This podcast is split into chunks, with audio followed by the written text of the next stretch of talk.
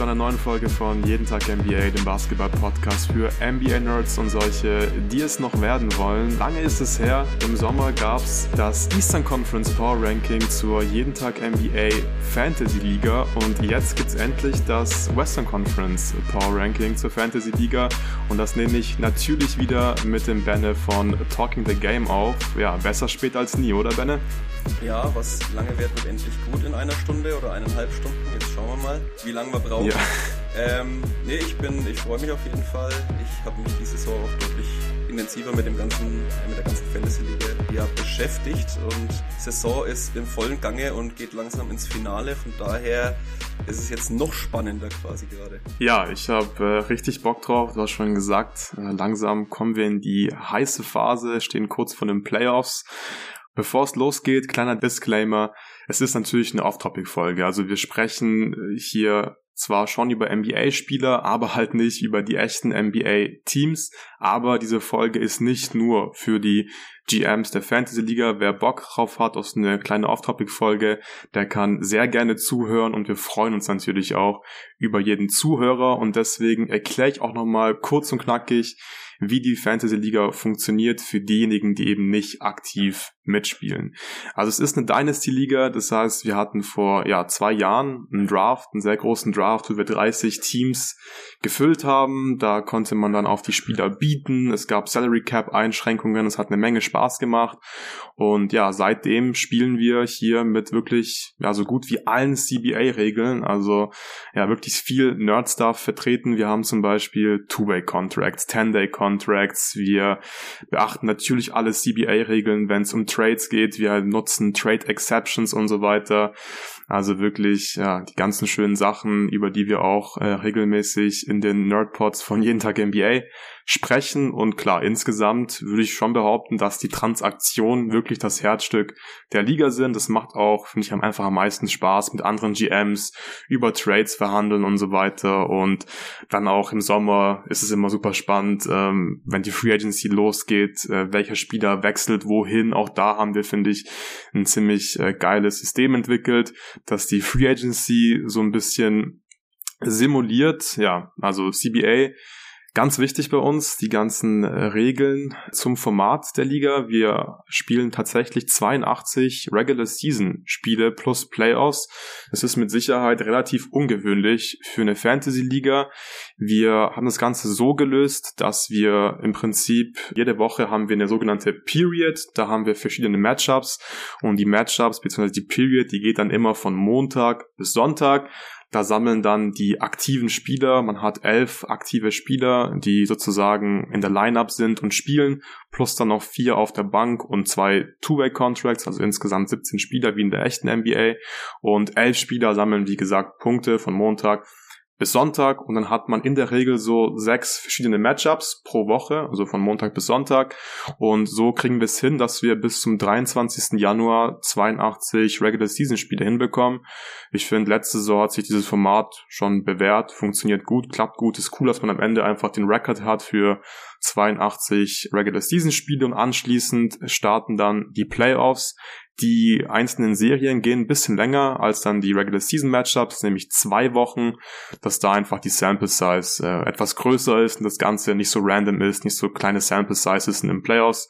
Ich finde zwei Wochen ist auch da eine ganz gute Länge, dann gibt es doch wirklich ziemlich viel Spannung, finde ich oft, wenn es dann ja zwei Wochen lang ist, das Matchup. Und letzte Saison haben sich auch wirklich im Prinzip dann die besten Teams durchgesetzt. Ich finde, da gab es relativ wenig ja, Glück in Anführungszeichen in den Playoffs. Ja, so viel zum Format. Das äh, Scoring-System ist wahrscheinlich auch noch wichtig für eine Fantasy-Liga. Wir spielen logischerweise Head-to-Head, habe es ja gerade schon ein bisschen erklärt. Und dann haben wir verschiedene Kategorien, die gewichtet sind. Also wenn man die Kategorie gewinnt, dann bekommt man eben eine entsprechende Punktzahl. Und ja, bei der Gewichtung haben Jonathan und ich uns damals äh, relativ kleine Gedanken gemacht, äh, was macht Sinn, wie kann man ja, die, die echte NBA sozusagen bestmöglich simulieren. Das geht für die Offense, finde ich ganz gut. Klar, die Defense, äh, die ist einfach schwierig zu messen in Stats. Aber insgesamt, glaube ich, haben wir da, haben wir da einen ganz guten Job gemacht. Äh, welche Kategorien haben wir? Klar, wir haben die Basic Counting Stats, wie zum Beispiel Punkte, Rebounds, Assists, Steals, Blocks und so weiter. Aber wir haben auch ein paar Advanced Stats drin, wie zum Beispiel True Shooting oder Plus Minus. Und auch die Geschichten sind dann gewichtet. Und insgesamt finde ich, ergibt es dann ein ganz interessantes, ein rundes Scoring-System und hat hier definitiv verschiedene Möglichkeiten, ja, ein erfolgreiches Team aufzubauen, weil es eben viele Stats gibt und die auch entsprechend gewichtet sind. Ja, die Regular Season, die neigt sich zum Ende, das habe ich glaube ich schon erwähnt. Am 23. Januar ist Schluss mit der Regular Season und dann geht's am 24. los mit den Playoffs. Das heißt, wir sind wirklich hier ja, in der heißen Phase. Jetzt geht's wirklich um Platzierung und äh, wer rutscht noch in die Playoffs rein und wer nicht. Es geht aber natürlich auch um die bestmöglichen Lottery Odds. Wir haben hier wirklich einige Teams, die aktiv tanken. Das ist natürlich auch ziemlich geil, dass man die NBA da so gut simulieren kann äh, mit Teams, die einfach in verschiedenen Phasen gerade stecken. Wir haben Contender, Rebuilding Teams, Retooling Teams, macht wirklich Spaß, gibt sehr viele Trades. Und die Trade Deadline, die ist in zehn Tagen, nämlich am 8. Januar. Und das ist mit Sicherheit eins der Highlights der jeden Tag NBA Fantasy Liga. Äh, wir haben zum Beispiel auch eine Draft. Das ist auch immer ein richtig geiles Event. Da hatten wir letztes Jahr einen Livestream über Discord. Da hat jemand die Picks announced und ich habe im Hintergrund äh, Trades bearbeitet und äh, die ganzen Spieler schon in die Cap Sheets eingetragen. Und da ging auch ziemlich viel ab. Und ich erwarte auch, dass wir bei der Trade Deadline noch einige Moves erleben werden. Ich glaube, im Hintergrund passiert gerade schon relativ viel. Die Teams, die in der Lottery stecken, die wollen nochmal ein paar Spiele abgeben. Die Teams, die im Playoff-Rennen sind, wollen sich nochmal verbessern. Deswegen werden wir den Pod hier heute auch nutzen, um über Trade-Kandidaten zu sprechen, vielleicht auch über ein paar Gerüchte. Da kam nochmal ein bisschen was rein vor dem Pod. Und ja, ich glaube, jetzt haben auch die Leute, die nicht aktiv mitspielen, ganz gutes Bild, äh, wie das Ganze funktioniert und äh, warum uns das auch so viel Spaß macht. Und jetzt würde ich sagen, dass wir langsam aber sicher starten können mit dem Power Ranking. Äh, vom Prinzip her genauso wie bei einem ganz normalen jeden Tag NBA Power Ranking. Wir überlegen uns immer, wie sieht die Tabelle am Ende der Saison aus. Also so wollen wir heute ranken, wie gewohnt also. Und Benja, du darfst starten mit deinem Platz 15 jo. im Westen. Platz 15 eigenes Tier, weil klar abgeschlagen, also ist in der Realität absolut unrealistisch. Das Team hat bis jetzt eine Bilanz von 4 und 53. Bei uns geht sowas. Es sind die New Orleans Pelicans, die einen absoluten Master, eine Masterclass in Sachen Tanking hinlegen und das nicht nur, indem sie möglichst viele Spiele verlieren, sondern auch einfach clevere Moves machen, um sich für die Zukunft aufzustellen. Du hast die Pelicans vermutlich auch auf 15. Ja, ich glaube, es führt kein Weg an den Pelicans vorbei auf Platz 15. Wie gesagt, ist ein fantastischer Tankjob. Die haben auch erst im Sommer übernommen, das Front Office der Pelicans. Und die haben einen super Move gemacht. Viele Vets weggetradet, junge Spieler reingeholt, aber vor allem auch Picks. Die haben gefühlt 400 Picks. Inzwischen haben auch interessante Moves gemacht. Sie haben zum Beispiel Evan Mobley weggetradet, obwohl er ja auch ein guter junger Spieler ist. Aber da waren dann die Picks ein bisschen wertvoller und ja, haben auch andere talentierte junge Spieler im Kader, wie zum Beispiel Nikola Jovic, äh, Dyson, Daniels, aber ja, die Pelicans sind mit Abstand das schlechteste Team der Liga. Also ich weiß nicht, wer da genau der beste Spieler ist. äh, vielleicht Devontae Graham ja. möglicherweise. Und dann ist klar, dass du einfach mega schlecht bist und deswegen habe ich sie auf Platz 15 und in dem Wembanyama Tier, weil ja, für die Pelicans geht's von Tag 1 an wirklich einfach um die besten Lottery Odds. Dafür haben sie alles getan und man muss einfach festhalten, dass sie wirklich einen richtig guten Tanking-Job gemacht haben. Ja, absolut, absolut. Gut, dann kommen wir zum nächsten Team. Ich bin mir relativ sicher, dass wir auf Platz 14 keine Abweichung haben werden. Das ist das zweite Team und das letzte Team für mich in meinem Wemby-Tier. Auch die tanken ziemlich krass und das sind die Sacramento Kings. Hast du die auch auf 14? Ja, ja habe ich auch auf 14. Denk, da geht es auch in eine ganz klare Richtung. Die haben zwar schon 10 Siege mehr als die Pelicans, also die wird man nicht mehr ganz erreichen können. Aber nee. ähm, seit der Trade-Aufforderung von äh, LeBron James, der bei den Kings hier spielt, ist die Richtung ganz klar. Seitdem ist LeBron James auch raus. Man hat eigentlich, also der, der Bruch kam dann ein bisschen plötzlich, äh, würde ich sagen. Davor sah das Team eher so aus, als ob es eigentlich schon aktiv gewinnen will.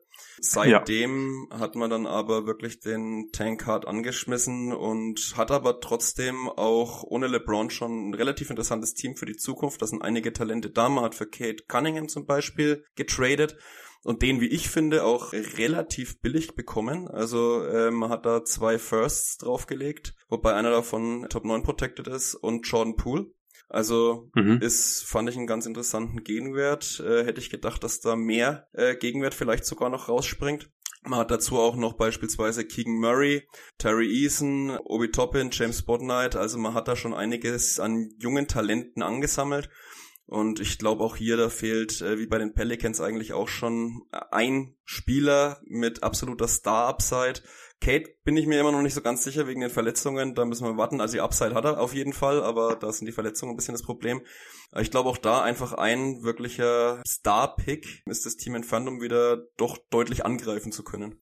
Ja, ich glaube, das ist auch so ein bisschen der Plan. Capspace habe im Sommer jetzt einen hohen Pick bekommen. Man hat schon Kate und dann relativ schnell wieder mit einem äh, jungen, interessanten Kern gewinnen und langfristig gut sein. Noch kurz zum Kate Trade. Das war definitiv einer der spannendsten Moves, finde ich, dieses Jahr. Man muss dazu sagen, die Raptors, die wollen, denke ich, um den Titel mitspielen mhm. im Osten. Und Kate war eben verletzt und dann hat man sich eben mit Jordan Poole verstärkt, weil ein verletzter Kate, der bringt natürlich gar nichts in echt, wäre sowas komplett unrealistisch, aber bei uns passiert sowas hin und wieder, wenn einfach ein Contender ein Spieler für die Saison verliert, dass man dann eben halt einen Win-Now-Move macht, auch wenn das ein echt dann ja nicht so realistisch wäre, weil es halt der Franchise-Spieler ist oder ein sehr junger, talentierter Spieler. Aber ich finde, hier hat das für beide Seiten relativ viel Sinn gemacht. Die Raptors ähm, haben immer noch ganz gute Chancen, finde ich, um in den Playoffs ja, ein bisschen Neues zu machen und die Kings, die haben halt einen super talentierten Spieler in Kate Cunningham gewonnen. Insgesamt gefällt mir die Richtung eigentlich auch ganz gut, was die Kings hier machen, haben sich aktiv für den Rebuild entschieden und ich kann mir echt vorstellen, dass das langfristig auszahlen wird. Benne, glaubst du, dass LeBron James über die Ladenticket gehen wird zur Trade Deadline? Ist natürlich jetzt schon in die, in die Jahre gekommen, verdient relativ viel Geld wird nicht so super leicht sein, ähm, hier ein passendes Paket zu schnüren für ihn, aber wird ein Contender für ihn traden? Also ich könnte mir vorstellen, gerade wenn es nochmal Verletzungen oder ähnliches gibt, dass da vielleicht der ein oder andere hm, einen wankenden Star nochmal abgibt, um LeBron kurzfristig reinzuholen, weil was er macht, ist auf jeden Fall immer noch extrem produktiv. Klar, die Effizienz ist jetzt nicht überragend äh, dieses Jahr, weil er halt einfach quasi seit Eddies Verletzung alles machen muss aber die den Boxscore füllt er halt immer noch äh, komplett. Also mit allem, was dazugehört, sei es Punkte, Assists, Rebounds, aber auch Steals und Blocks. Und wenn da jemand wirklich kurzfristig noch so einen, sich einen Schritt davon entfernt sieht, wirklich einen Titel angreifen zu können, kann ich mir schon vorstellen, dass man das noch irgendwie matcht. LeBron ist auch auslaufend, das heißt, man hätte dann nächstes Jahr auch nochmal einen guten Batzen an, an Cap wahrscheinlich. Also vielleicht ist es doch für den einen oder anderen noch interessant, gerade weil die Kings keinen Spieler brauchen, der in irgendeiner Art und Weise produktiv ist jetzt. Das heißt, wenn da eine Verletzung oder sowas ist, wäre die wahrscheinlich highly welcome bei den Kings, wenn der Spieler nicht spielt.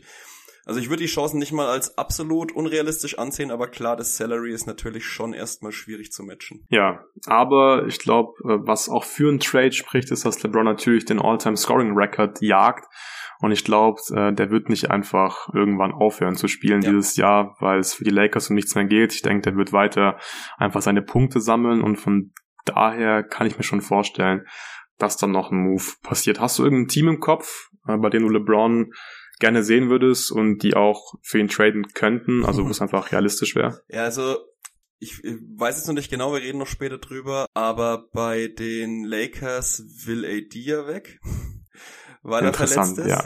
Ähm, Wäre natürlich ja. ein lustiger Tausch bezüglich der Realität. Aber Ja, das wäre jetzt so ein Team vielleicht, weil die Lakers sind natürlich im Titelrennen ganz weit vorne, kommen wir später noch dazu. Das wäre vielleicht ein, ein Team, wo es Sinn machen könnte. Die Lakers könnten sich dann auch halt im Sommer neu aufstellen, dahingehend und sich vielleicht einen anderen Max-Spieler noch reinholen. Ja, gefällt mir sehr gut, die Idee. Könnte ich mir vorstellen, dass die beiden Teams einfach straight up machen würden. AD wäre natürlich für die nächsten Jahre interessanter als LeBron für die Kings und die Lakers könnten dann weiterhin dieses Jahr angreifen und wirklich um den Titel mitspielen. Ich bin gespannt, was da passieren wird. Ich würde sagen, wir machen weiter mit Platz 13. Hier beginnt für mich auch ein neues Tier. Hier habe ich drei Teams drin, die einfach alle im Rebuilding Tier sind. Die rebuilden hier ganz entspannt, tanken nicht ganz so krass wie die Pelicans und die Kings und auf Platz 13 habe ich die Utah Jazz. Wo hast du die? Exakt auf demselben Platz, auf Platz 30. Okay, sehr gut. Dann sind wir uns äh, hier einig. Ich würde sagen, du darfst einfach mal kurz den Kader der Jazz vorstellen. Ja, also ähm, der Kader ist auch ein bisschen über die Saison hinweg äh, im Umbruch gewesen. Das Front Office ähm, hat ja auch erst im Sommer übernommen und hat dann ja, ein bisschen fantastischen Job gemacht. Ja, hat dann ja. ein bisschen Scherbenhaufen vorgefunden und hat seitdem wirklich alles dafür getan, um der Franchise wieder eine Zukunft zu bescheren. Also prominente Namen, die da weggetradet wurden, waren unter anderem Bradley Beal, Paul George, Spencer Dinwiddie. Man hat dann eher, wie gesagt, auf die Zukunft gesetzt, sich wieder Picks reingeholt. Aktuell hat man noch als Superstar ganz klar Dame im Kader. Dazu noch ein paar Rollenspieler, wie unter anderem Caris LeVert, äh, Harrison Barnes, Dennis Schröder unter anderem ist da auch dabei, Najee Marshall. Man hat aber auch schon das ein oder andere Talent jetzt anhäufen können. Andrew Nambert, ich denke, der wurde, wurde nicht vermutet, dass der schon so einschlägt, aber der hat ja jetzt schon nee. ziemlich gute Ansätze gezeigt. Also ich denke, der ist ein Spieler, auf dem er weiterhin bauen will. Ja, aber sonst ist in dem Kader vermutlich, also ich glaube, da brauchen wir jetzt nicht auch detailliert auf Stärken oder Schwächen eingehen, weil das Team einfach absolut im Umbruch befindet. Und ich bin mir nicht sicher, ob außer den jungen Talenten wie eben jetzt beispielsweise Andrew Nembhard oder auch Umayo Seven, ich denke, der wird auch nochmal ausprobiert werden wollen, auch wenn er dieses Jahr noch kein Spiel gemacht hat. Ja, sonst äh, ist da wahrscheinlich alles, ähm, alles zu haben. Könnte ich mir so vorstellen, auch Dame Lillard. Ja, ja, absolut. Die Jazz, die werden, ich mir sehr sicher, als Seller agieren zur Trade Deadline und die haben hier wirklich noch ein paar interessante Spieler in verschiedenen Preisklassen vor allem auch. Also ich habe auch schon oft drüber nachgedacht, ob ich nicht irgendwie für Dame traden könnte. Bei mir ist es aber schwierig mit der Hardcap. Ich krieg dann nicht so richtig die Salary zusammen. Ich habe auch noch nie ein Angebot gemacht direkt an die Jazz. Aber ich kann mir schon vorstellen, dass es einigen Teams so geht. Er verdient halt einfach über 40 Millionen, hat noch drei Jahre Vertrag, ist schon relativ alt, 32 Jahre ist er jetzt, glaube ich, und halt auch verletzungsanfällig. Und das ist halt eine schwierige Mischung, aber ich denke, dass Dane natürlich prinzipiell für viele Playoff-Teams interessant werden könnte. Ich habe jetzt kein Team im Kopf, wo ich sage, ja, äh, da wird es vielleicht Sinn machen. Wahrscheinlich auch wieder die Lakers, jetzt wo du es gerade gesagt hast.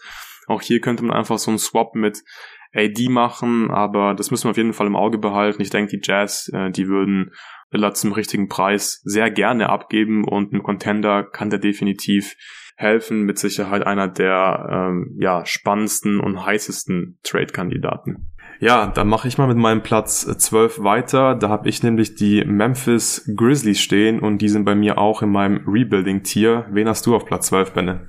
Ja, ich habe tatsächlich auch die Memphis Grizzlies auf Platz 12, ja. Ich hatte gedacht, da hatten wir jetzt die, da hätten wir jetzt vielleicht schon mal die erste Unterscheidung, weil da ist sind zumindest mal zwei Teams bei mir in der Auswahl gewesen. Wobei ich die Grizzlies dann schon in einem Tier drüber habe, weil sie für mich schon ein bisschen mehr Spieler im Kader haben, die produzieren, sei jetzt mal zumindest. Also ich glaube, die Grizzlies werden sich schon nochmal von den Kings, Jazz und Pelicans dann am Ende der Tabelle auch dementsprechend bisschen abheben, was Siege angeht. Ja, ja, absolut. Ich habe ja die, die Pelicans und die Kings in meinem Wembanyama-Tier und die Grizzlies halt ein Tier drüber im Rebuilding-Tier. Aber es stimmt schon, die haben zum Beispiel Darren Fox im Kader, Devin Vassell, DeAndre Hunter, Chad Holmgren, der natürlich diese Saison nicht spielt, ja. aber natürlich ein großes Talent ist. Also da sind junge, produktive Spieler schon am Start, aber insgesamt ja, ist man einfach noch nicht äh, tief genug und ich habe auch nicht das Gefühl, dass das Front Office der Grizzlies, äh, da sind äh, Torben und Nico, die GMs, dass die jetzt irgendwie im Win-Now-Modus sind. Die haben auch relativ wenig Moves bislang gemacht.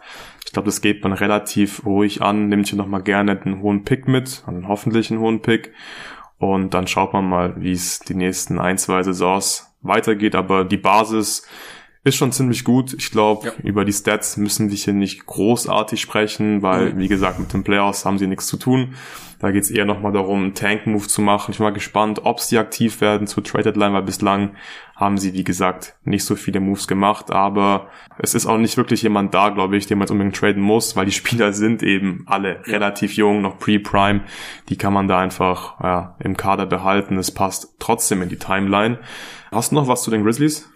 Nee, also ich habe auch keinen Trade-Kandidaten offensichtlichen mir aufgeschrieben, ja. genau aus dem Grund, weil kein Bedarf eigentlich besteht und weil das Team noch relativ jung ist und dadurch, dass Chet Holmgren gar nicht gespielt hat, äh, ist es eh noch ein bisschen schwierig zu bewerten, weil vielleicht ja, also vielleicht mit Chad Holmgren wäre das Team jetzt dieses Jahr auch schon zwei, drei Plätze weiter oben. Also von daher, glaube ich, besteht jetzt aktuell auch noch kein Bedarf, da irgendwas zu tun.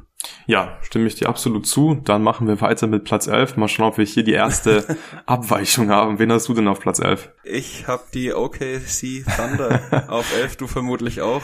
Ja, da müssen denke, wir... Ab jetzt wird's dann interessant erst. Genau, da müssen wir äh, noch ein bisschen erwarten, bis die erste Abweichung kommt. Ich habe auch die Thunder auf Platz 11. Äh, vielleicht kannst du einmal den Kader ein bisschen vorstellen. Ja, genau. Also äh, da ist schon ein bisschen mehr Star Power auf jeden mhm. Fall da. Äh, die haben nämlich Charmer Rand äh, im Kader. Die haben also eigentlich ihren Franchise Guy vor allem in, äh, in Fantasy-Format schon weil Jamorant ist natürlich jemand, der extrem äh, den Boxscore füllt und sowas willst du einen willst du ja auch haben. Einzige Problem ist natürlich die Verletzungsanfälligkeit, aber sonst ähm, ist das auf jeden Fall ein Spieler, auf den man in der Zukunft bauen kann. Sonst hat man noch ein paar Spieler, ja, ein paar Veteranen dann vielleicht teilweise auch schon. Russ zum Beispiel ist noch im Kader. Äh, Gary Trent Jr., die beiden sind auch für mich tatsächlich absolut Trade-Kandidaten weil eben, also ich meine, Russ ist natürlich höchst schwierig, weil der verdient äh, fast 33 Millionen, aber der liefert halt zumindest noch äh, regelmäßig Punkte, Rebounds, Assists, Steals. Auch wenn die Effizienz nicht so der Oberhit ist, aber äh, wer da noch was braucht, wer vielleicht da noch interessant einen großen Vertrag hat, den er loswerden will, genauso wie Gary Trent Jr., der auch ein bisschen weniger spielt mittlerweile, aber vielleicht auch noch interessant ist.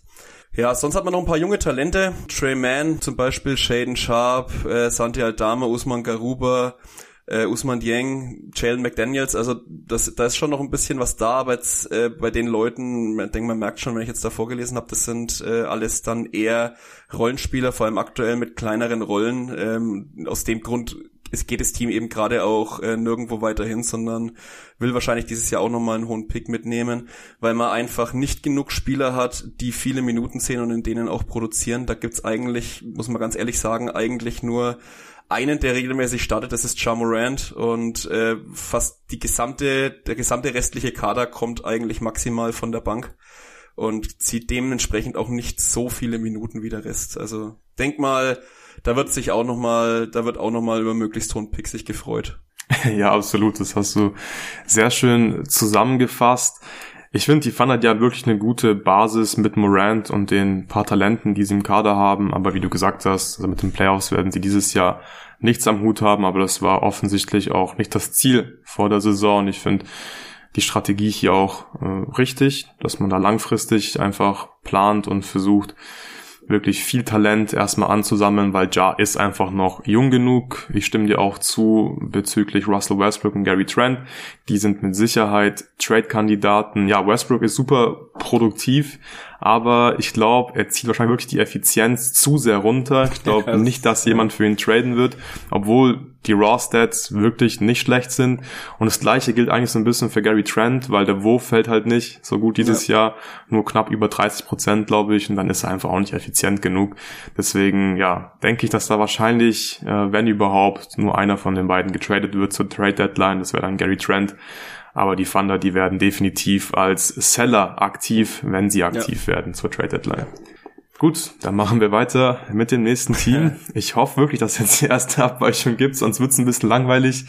Ich hau mal meinen Platz 10 raus, die habe ich in einem ja. eigenen äh, Tier, weil ich sie nicht so richtig gut einschätzen kann, wohin die Reise geht. Da gibt's verschiedene Möglichkeiten, deswegen habe ich sie so ein bisschen im Retool-Tier, habe ich es genannt. Und da habe ich die LA Clippers stehen. Ja, oh natürlich oh habe ich auch die LA Clippers auf, auf, der 10. Ja, aber es ist auch wirklich, da, ist, da kommt dann bei mir auch so ein Cut. Ähm, ja. Die, die haben es knapp nicht mehr ins nächste Tier geschafft, aber sind auch zu gut für die restlichen fünf Teams, die wir eigentlich bis jetzt besprochen haben. Ja, ja, die sind definitiv zu gut. Die haben beispielsweise Paul George im Kader, die haben Michael Porter Jr. im Kader. Klar, der ist verletzungsanfällig, aber wenn er spielt, auch sehr produktiv. Wendell Carter Jr., dann auch noch einige, einige Talente, wie beispielsweise Jabari Smith, auch Cam Johnson steht unter Vertrag. Man hat ein paar Vets wie TJ Warren, der jetzt zurückgekommen ist und ganz solide spielt. Aber man ist halt einfach zu gut, um richtig zu tanken und zu schlecht, um ja sicher in die Playoffs zu kommen. Aber ich bin mir auch ziemlich sicher, dass die Clippers sich dessen auch bewusst sind. Ich glaube, die gehen auch eher in Richtung Rebuild, als dass man hier auf Krampf versucht, irgendwie auf Platz 8 oder so zu kommen. Und das finde ich eigentlich auch gut. Ich glaube, Paul George wäre tatsächlich auch zu haben zur Trade Deadline für den richtigen Preis. Ansonsten können die Clippers ihn ja einfach auch einfach behalten und ja. dann in der Offseason beispielsweise traden. Also ja, da besteht eigentlich äh, kein Grund, dass man jetzt hier überreagiert und schnell einen Move macht, weil man ja. wird auch so ganz gute Lottery Odds haben. Wie siehst du die Clippers? Ja ich denke, also der Unterbau ist recht interessant. Das Team an sich ist eigentlich auch gar nicht so schlecht. Also ich könnte mir schon vorstellen, wenn jetzt mal, es, die haben mal viel Verletzungspech gehabt. Michael Porter Jr. ist schon einige Zeit raus gewesen, Wendell Carter Jr. ist raus gewesen, Cam Johnson ist verletzt gewesen. Und das waren halt drei Spieler, mit denen dann schon geplant wurde wahrscheinlich, die auch ähm, gut Stats liefern. Die waren alle drei jetzt relativ lange raus. Wenn die drei jetzt wieder angreifen würden, dann glaube ich, ist das Team eigentlich schon zu gut, um in der Lottery zu landen, aber man hat jetzt halt schon die Hypothek äh, sich aufgeladen.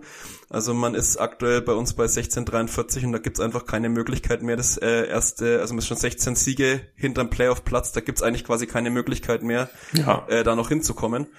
Ähm, weil sonst, wie gesagt, also ich finde den Unterbau recht interessant. Paul George hat natürlich einen ziemlich teuren Vertrag für seine Availability muss man leider sagen. Ähm, ist ein Max-Vertrag, verdient jetzt nächstes Jahr fast 46 Millionen, das Jahr drauf fast 50 Millionen. Das ist natürlich schon ziemlich krass, vor allem wenn man bedenkt, äh, wie oft er halt dann am Ende vielleicht doch spielt oder wie oft er restet im Gegenzug dazu. Ja, und aber wie gesagt, sonst, ich glaube, da, da lässt sich gut drauf aufbauen. Man hat mit Michael Porter Jr. hat man, wenn er, wenn er fit bleibt, einen der besten Deals wahrscheinlich der Liga. Der verdient dieses Jahr 16 und ist noch vier Jahre unter Vertrag. Im letzten Vertragsjahr gerade mal 20 Millionen. Also das ist wirklich, glaube ich, ein guter Value-Deal, wenn er fit bleibt. Man hat Jabari Smith Jr., Gut, da müssen wir jetzt mal warten. Sah bis jetzt noch so lala aus, aber mhm. man hat trotzdem noch einige andere junge Spieler eben auch im Kader, wo ich mir schon vorstellen könnte, wenn man jetzt da mal ein, zwei richtige dazu holt. Oder wenn das Team einfach fit gewesen wäre, die Saison, da denke ich, hätten wir jetzt sogar schon die Playoffs angreifen können, aber für dieses Jahr macht es einfach keinen Sinn mehr, weil da ist die Diskrepanz bei den wenigen Spielen, wir haben glaube ich noch ungefähr 25 bis 30 Spiele maximal äh, in der Regular Season, die holst du da nicht mehr auf. Deswegen denke ich auch, lieber jetzt nochmal probieren, hohe Lottery-Odds zu kriegen und äh, im Kampf um die letzten fünf Plätze irgendwie einzugreifen quasi. Ja, äh, sehe ich im Prinzip genauso wie du. Du hast die Verletzungsanfälligkeit des Teams angesprochen. Ich stimme dir zu, wenn die fit geblieben wären, dann geht's da definitiv eher in Richtung Playoffs als in Richtung Lottery. Aber ich denke, man nimmt hier gerne einen hohen Pick mit. Und wie gesagt, man hat ja einige junge Talente, um die man dann bauen kann. Und ich glaube, das Problem mit Paul George, was sein Trade Value angeht, ist halt einfach, dass alternde Superstars, die so viel verdienen, also Max-Contract haben, die sind, glaube ich, bei uns deutlich weniger wert als in der echten NBA. Ja. Weil ja. in der echten NBA kannst du es verkraften, wenn ein Superstar halt vielleicht nur 60 Regular-Season-Spiele macht, dafür aber in den Playoffs fit ist. Aber bei uns ist Availability einfach so wichtig, weil du brauchst einfach die Stats, du musst die Stats sammeln. Und der Spieler, der muss vor allem in der Regular Season spielen, weil unsere Playoffs finden in der Regular Season der echten NBA statt. Und deswegen wird es, glaube ich, sehr schwierig, Paul George zu traden, wenn man wirklich irgendwie ja was zurückbekommen möchte, was äh, einiges an Wert hat. Deswegen denke ich, geht es dann wahrscheinlich eher so in Richtung fast schon Salary Dump plus vielleicht irgendwie ein bisschen Draft Kapital, aber viel mehr sehe ich da tatsächlich nicht. Mhm. Ja, nee, fühle ich. Also ich glaube auch, das ist eben der, das Problem zu einer realen NBA. Da ist auch äh, Loyalität oder bisher geleistetes genau, wird jetzt ja. halt bei uns da nicht mit reinbezogen, sondern da geht's halt einfach nur um den Ist-Zustand des Spielers und was kann er dir noch liefern und äh, was kann er dir vielleicht während seines Vertrags, während seiner Vertragslaufzeit liefern und das sind solche Verträge einfach extrem weh. Ja, dann machen wir weiter mit Platz neun. Ich glaube, dass wir da beide die Houston Rockets stehen haben, oder? Ja, haben wir auch, ja, tatsächlich. Haben wir beide ja. die Houston Rockets da stehen. Ja, ich finde, die sind relativ eindeutig halt auf äh, Platz neun anzusiedeln. Die sind besser als die Teams unter ihnen. Das werden sie mit Sicherheit auch äh, bleiben, denke ich. Also am Ende vom Record her werden die Clippers zum Beispiel einfach nicht mehr einholen. Aber ich glaube, für Platz 8 wird es auch nicht reichen für die Rockets. Ähm, ja, wie schätzt du die Rockets ein?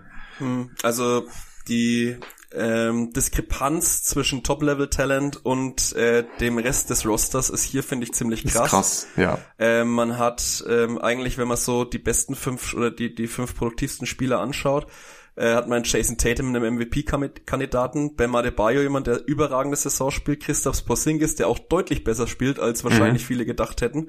Und mehr ähm, spielt auch. Ja, und vor allem mehr spielt, der quasi fast jedes Spiel gemacht hat. Dazu mit äh, RJ Barrett und Bogdan Bogdanovic noch zwei Spieler. Bogdanovic war jetzt lange verletzt, aber der bringt ja da auch schon einiges. Also die fünf Spieler sind vom Talent her auf jeden Fall für ein Fantasy-Team gerade schon richtig gut. Ja, und dann weiß ich nicht, wer der sechstbeste Spieler in dem Team ist. Markeith Morris vielleicht? Ich weiß es nicht. Also dann, ja. dann kracht's richtig runter und ich glaube, das, also ich habe mir das Team angeschaut, wo ich dann nochmal mir überlegt habe, wer steht wo, mich echt gefragt, krass, wie kann das Team eigentlich so stehen, wo ich die, die ersten Namen gelesen habe, aber es wird dann schon relativ klar, woran es liegt es liegt dann äh, wirklich einfach an der Ausgeglichenheit und der Tiefe des Kaders, weil in der Spitze ist er wahrscheinlich, wenn nicht besser besetzt als äh, viele Contender bei uns. Aber mhm. in der Breite gibt's einfach zu viele Spieler, die wenig Minuten sehen, kaum was äh, auf Statsheet bringen. Und das tut ja in so einem Format, wie wir es halt spielen, dann einfach trotzdem weh. Deswegen denke ich auch, da wird's nicht mehr nach unten, nicht mehr nach oben gehen zu gut äh, für gute Lottery-Odds und ein bisschen zu schlecht wahrscheinlich für die Playoffs dieses Jahr. Ja, genau. Also ist schon krass. Es fehlt einfach so sehr an Tiefe, dass man halt ja mit diesen Top 4 Spielern trotzdem keine Chance hat, in die Playoffs zu kommen. Es tut einfach richtig weh, weil sie sind nirgends richtig gut, weil man einfach nicht genug Tiefe ja. hat. Es fehlen die Stats insgesamt dann. Und deswegen wird das nichts mit den Playoffs. Und ich stelle mich wirklich so ein bisschen die Frage, ja, was die Rockets machen werden, weil ich finde, eigentlich müssen sie aktiv werden. Mhm. Sie müssten eigentlich auch eher in Richtung Rebuild bzw. Retool gehen, weil es ist auch nicht so leicht, äh, jetzt irgendwie in der Offseason dann sich fünf, sechs gute Rollenspieler reinzuholen. Ich meine, Porzingis, Adebayo, Tatum, Bogdanovic, die verdienen ja auch schon einiges zusammen. Das heißt, man wird da jetzt nicht so super viel Cap Space haben. In erster Linie mit Exceptions arbeiten, da kannst du dir halt nicht fünf, sechs Rollenspieler reinholen. Deswegen denke ich, wäre es hier eigentlich angebracht, so langsam mal über ein Retool nachzudenken. Ich bin auch ehrlich, ich habe auch schon mal angeklopft und gefragt, hey, ist vielleicht Bam Adebayo oder vielleicht sogar Jason Tatum verfügbar? Ja, ich auch. Ja, aber ich denke wirklich, dass es gar nicht so schlecht wäre für die Rockets, wenn man sich hier einfach ein paar Talente reinholt, ein paar Picks, dass man einfach langfristig ja ein gutes, tiefes Team zusammenstellen kann, weil top-heavy ist es, da sind sie gut in der Spitze aber es fehlt so krass an Tiefe, dass man mit dem Team, wie es aktuell zusammengestellt ist, wahrscheinlich leider nirgends hingeht. Ja, ja, da kommt auch nichts nach. Also ich sehe jetzt da auch keine ja. intrinsische Verbesserung. Also die Spieler, die sich verbessern werden, das sind die, die eigentlich eh schon überragend sind. Ähm, beziehungsweise Jason Tatum halt vor allem. Und sonst hatten wir jetzt noch Mark Williams, bei dem ich halt überhaupt nicht weiß, ob er ein NBA-Spieler ist bis jetzt. Ja, ähm, spielt ja auch wenig in der NBA. Exakt. Das kann niemand sagen, ja. Kann man es jetzt gerade noch wirklich nicht beurteilen. Und sonst ist da ja auch wirklich kein großartig junges Talent äh, vorhanden, wo man sagt, das kann vielleicht, da kann vielleicht noch eine intrinsische Verbesserung kommen. Und man kann sich dadurch quasi mehr Tiefe holen. Das sehe ich auch nicht. Also ich bin auch gespannt. RJ Barrett läuft jetzt aus. Ich bin mal, bin mal gespannt, was man ihm zahlen will. Sonst habe ich mir den nämlich, wie Bogdanovic, auch vielleicht sogar noch als Trade-Kandidaten mit aufgeschrieben. Barrett bezahlen will, wird man wahrscheinlich dann trotzdem auch Richtung keine Ahnung, was wird da passieren bei uns, Richtung 20 vielleicht sogar gehen müssen. Ja, würde ich auch 20. sagen. Ja, ich glaube sogar eher 20. Ja, wahrscheinlich. Und dann hast du halt wirklich schon eine ziemlich krasse Payroll. Bogdanovic ist noch zwei Jahre da mit knapp 17, 16 und 17 Millionen. Der ist halt recht verletzungsanfällig. Aber wenn er spielt, halt zum Beispiel akut auch für einen Contender oder so extrem interessant, weil er dir halt schon einiges bringt und der Vertrag auch noch gut tradebar ist mit 16 Millionen dieses Jahr. Also das ist für mich ein Spieler, den habe ich mir markiert, da könnte ich mir vorstellen, genauso wie bei Barrett vielleicht, wenn man als Gegenwert ein bisschen Draftkapital vielleicht noch kriegt oder so, mhm.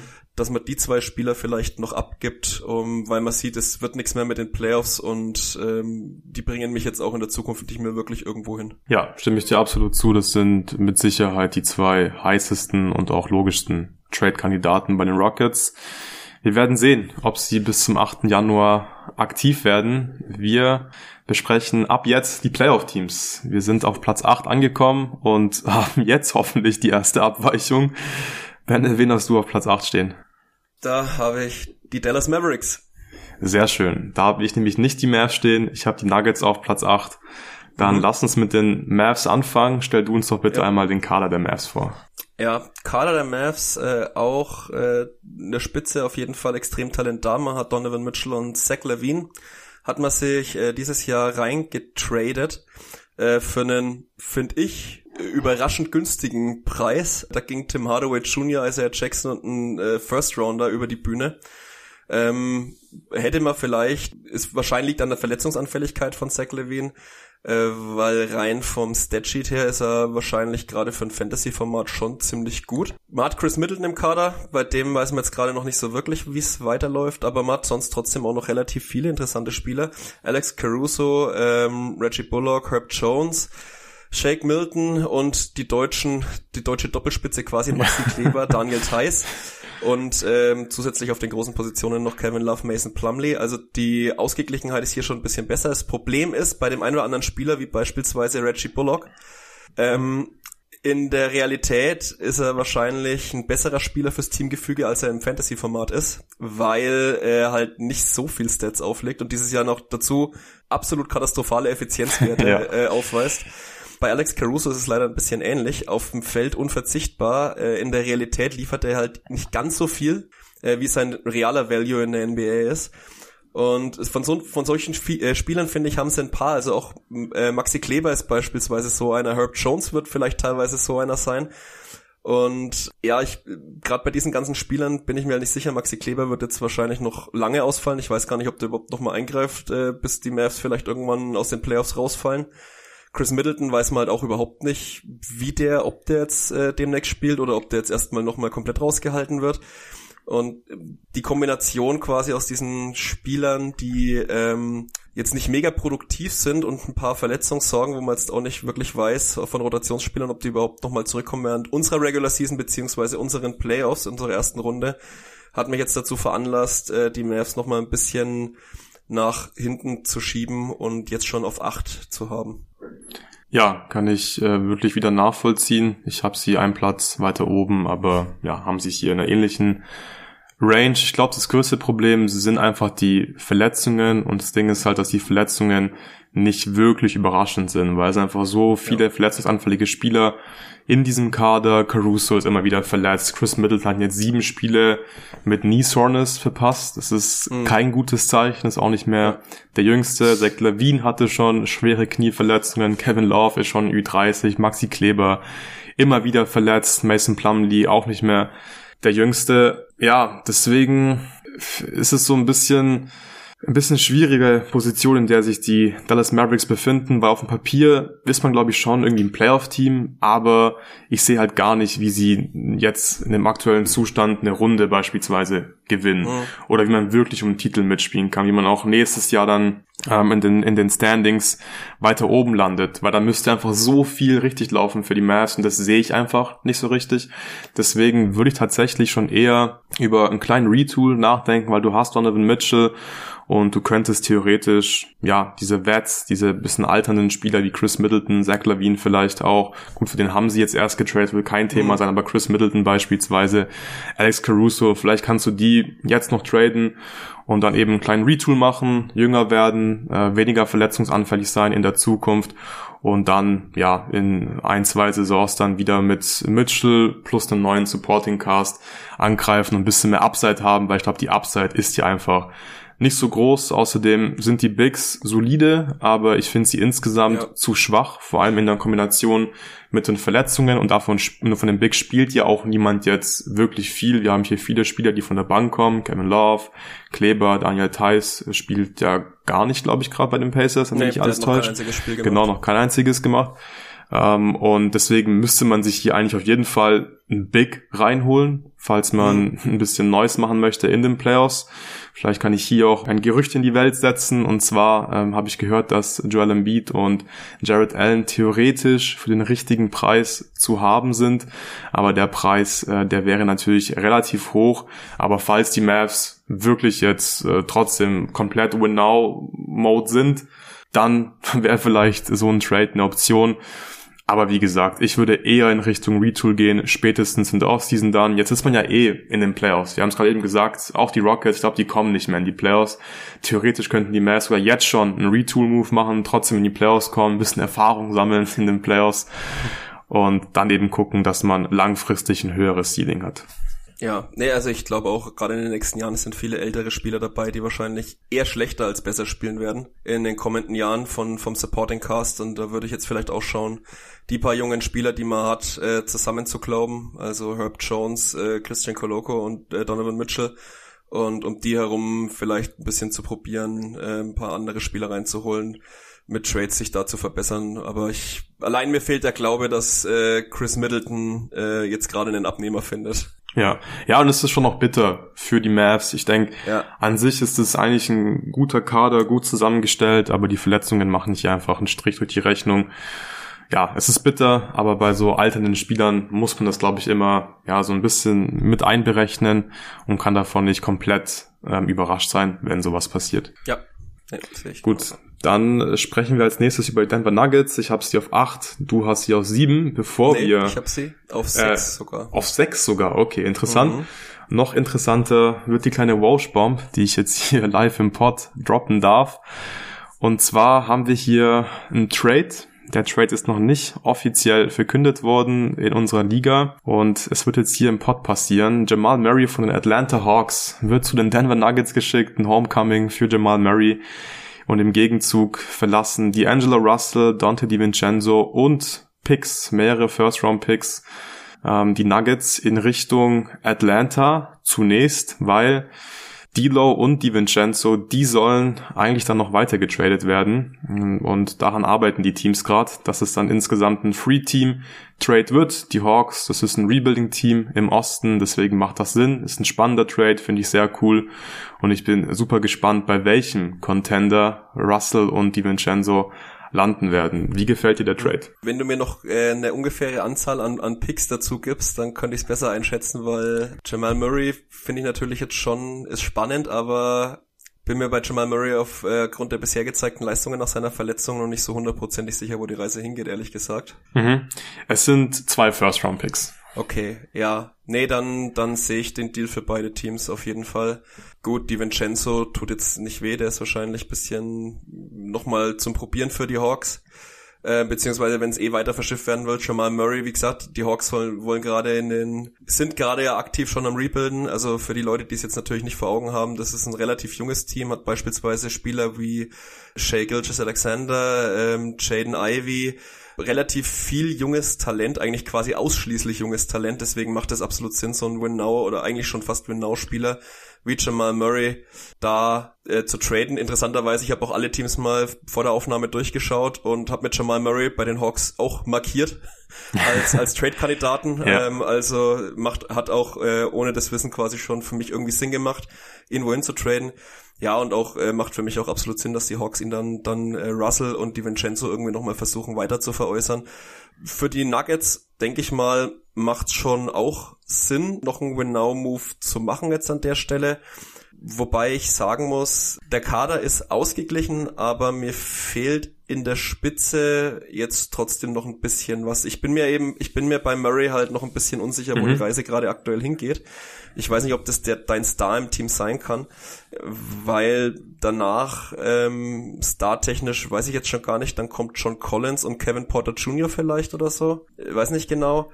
Bin ich mir, das Team ist wie gesagt, das ist ausgeglichen. Ich glaube auch die Ausgeglichenheit ist Trumpf bei dem Team. Darüber ähm, glaube ich, da kommt auch die Stärke ein bisschen her. Aber wie in der realen NBA halt auch, weiß ich halt nicht, ob es da für viel mehr langt, als irgendwie da, wo sie jetzt gerade sind, nämlich irgendwie Playoffs so um sechs bis acht rum. Bin ich mir jetzt nicht, nicht hundertprozentig sicher. Wie, wie magst du den Trade? Um, also ich würde dir erstmal so ein bisschen widersprechen. Ich glaube, es ist nicht okay. mal ein Win-Now-Trade und deswegen gefällt mir der Trade auch so gut. Weil die Nuggets, die haben beispielsweise auch schon Nikola Vucevic die so getradet. Ich glaube, dafür kam unter anderem Daniel Gafford dann beispielsweise zu den Nuggets, also ein viel jüngerer Spieler, der nicht so produktiv ist aktuell. Und ich glaube, die sind wirklich nicht im Win-Now-Modus. Die sind eher so ein bisschen im, ja, wir retoolen, gucken, dass wir junge, also dass wir uns verjüngen, dass wir Spieler reinbekommen, die gute Contracts haben. Und deswegen gefällt mir der Move, weil ich glaube, der Gedanke hier war so ein bisschen, wahrscheinlich fliegen wir sowieso in der ersten Runde der Playoffs raus. Wir priorisieren die Playoffs nicht. Das finde ich wirklich auch eine gute Entscheidung. Und die Angelo Russell, der wird Free Agent in diesem Sommer. Mhm.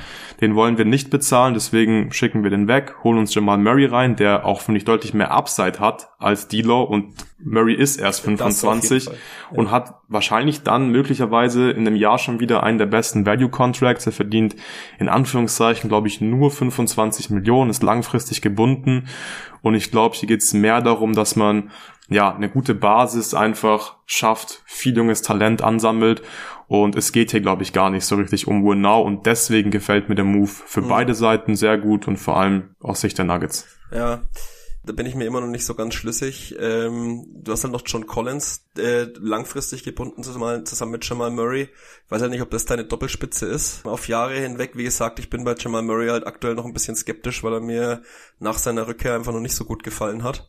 Deswegen bin ich da unschlüssig. Man hat sich natürlich auch, also Vucevic wurde weggetradet, hat sich aber auch äh, unter anderem Brooks beispielsweise reingeholt. Aber der läuft auch aus. Also man hätte sogar wahrscheinlich im Sommer dann ein bisschen, ein bisschen Cap. Äh, bin mal gespannt, was man macht. Man hat nämlich schon, du hast schon recht, also ein, einiges, äh, ein paar junge Talente hat man, Jalen Williams zum Beispiel, mhm. der bei den Thunder in, in der NBA gut aufspielt bis jetzt ja, ich bin, ich bin mir bei dem Team noch unschlüssig. Da warte ich, glaube ich, für eine, für eine endgültige Bewertung, glaube ich, will ich mal noch weitere Moves abwarten vom Team, um zu schauen, wo die Reise für die Nuggets dann am Ende wirklich hingehen soll.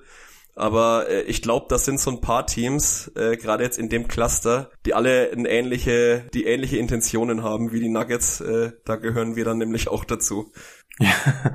ja, ja. Ähm, abschließend vielleicht müssen wir noch erwähnen, dass die Nuggets oder dass die, dass der neue GM der Nuggets auch erst im Sommer übernommen hat und Spieler wie John Collins, Nikola Vucevic, die waren halt schon unter Vertrag, haben ja. hochdotierte Verträge und die sind einfach sehr schwer zu traden, weil für Win Now Teams, ja, ist es einfach schwierig, dass man sinnvolle Pakete findet aufgrund der hohen Verträge. Und ich glaube, John Collins, den hätten sie auch schon längst getradet wenn es ein passendes Angebot gegeben hätte. Ich finde, es ist wirklich ein schwieriger Rebuild, Retool, den die Nuggets hier machen müssen, aber bislang gefallen mir diese Moves insgesamt ziemlich gut und vor allem bin ich ein Fan, glaube ich, von der Richtung, wenn ich das Ganze richtig einschätze, dass sie eben retoolen und nicht ähm, wirklich hier gerade Winning priorisieren. Hm, ja, nee, also sehe ich in der Range eben auch, weil ähm, sonst kommt man mit dem Kader halt, glaube ich, auch nirgendwo so richtig hin. Ja, gut, dann machen wir weiter mit äh, Platz 6. Ich glaube, an der Stelle können wir auch einmal ganz schnell so ein bisschen die Western Conference mit der Eastern Conference vergleichen, weil wir haben jetzt über die ersten zwei Playoffs-Teams gesprochen, mhm. die Nuggets und die Mavs. Und ich finde, beide, ja, sind solide Teams, aber keins davon ist so wirklich gefährlich, glaube ich, in den Playoffs. Und ja. ich finde, der Westen ist insgesamt in der Breite, aber auch in der Spitze, was die Playoffs-Teams angeht, wirklich deutlich schwächer als der Osten. Also ich glaube, der Osten, das wird ein richtiges Blutbad in den Playoffs. Da haben ja. wir äh, Teams auf Platz neun und zehn. Ich glaube, die wären im Westen auf ja, Platz fünf, vier und äh, könnten da wirklich ein bisschen, ein bisschen Stress machen in den Playoffs. Ich denke, das sollten wir hier auch mal erwähnen, dass die Western Conference die schwächere Conference ist. So sehe ich es zumindest. Auf jeden Fall. Ja, ja, nee, auf jeden Fall. In, sowohl in der Spitze als auch in der Breite, wie du gesagt hast. Ja. Gut, dann machen wir weiter mit Platz 6. Ich bin gespannt. Wen hast du auf Platz 6, Benne? Ja, auf Platz 6 hatte ich ja die Nuggets. Das ah, heißt, klar. Äh, Platz 7 waren, brauchen wir noch von dir. Die waren bei mir schon. Ja. Genau, dein Platz 7 fehlt mir noch. Oder dein Platz, dein Platz äh, 6 fehlt mir genau. und äh, mein Platz 7 quasi. Ich denke, das wird das gleiche Team sein. Bin ich mir gar nicht so sicher. Wen hast oh, du denn auf Ich habe uns auf äh, Platz 7 tatsächlich. Wir sind die Golden State Warriors. Ja, ja, ich habe euch auf Platz 5. Uh. Ähm, euch, ja, ja, euch, das okay. seid, was bist du, Tobi und äh, Patrick. Ich habe ja. die Lakers nämlich auf Platz 6. Uh, okay. hm. Lass uns, ich, lass uns ich, zuerst die Warriors äh, besprechen, oder? Okay, ja, dann, dann können wir erstmal die Warriors Dass du es ein bisschen verarbeiten kannst erstmal, dass ich die Lakers auf ja. Platz 6 habe. Okay. Ja, also ich, ich kann ja mal unser Team kurz vorstellen. Wie gesagt, ich bin äh, ein, einer der drei GMs. Wir sind ein relativ junges Team, haben als äh, Franchise-Player Lamello und Tyrese Halliburton ich würde jetzt einfach mal behaupten, ohne jetzt direkt alle Verträge im Kopf zu haben, aber Halliburton müsste vielleicht der beste Value Deal in unserer gesamten Liga sein. Er dürfte zumindest möglich, ja. ziemlich nah dran sein.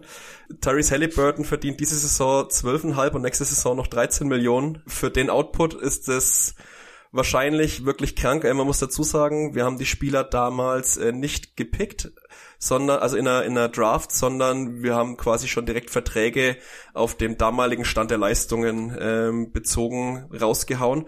Deswegen spielt Tyrese Halliburton auf nicht auf einem Rookie-Contract, weil natürlich in der realen NBA für die, für die Pacers verdient er noch weniger sondern äh, wir mussten damals schon einschätzen äh, bezüglich Upside von Halliburton und aktuellen Wert.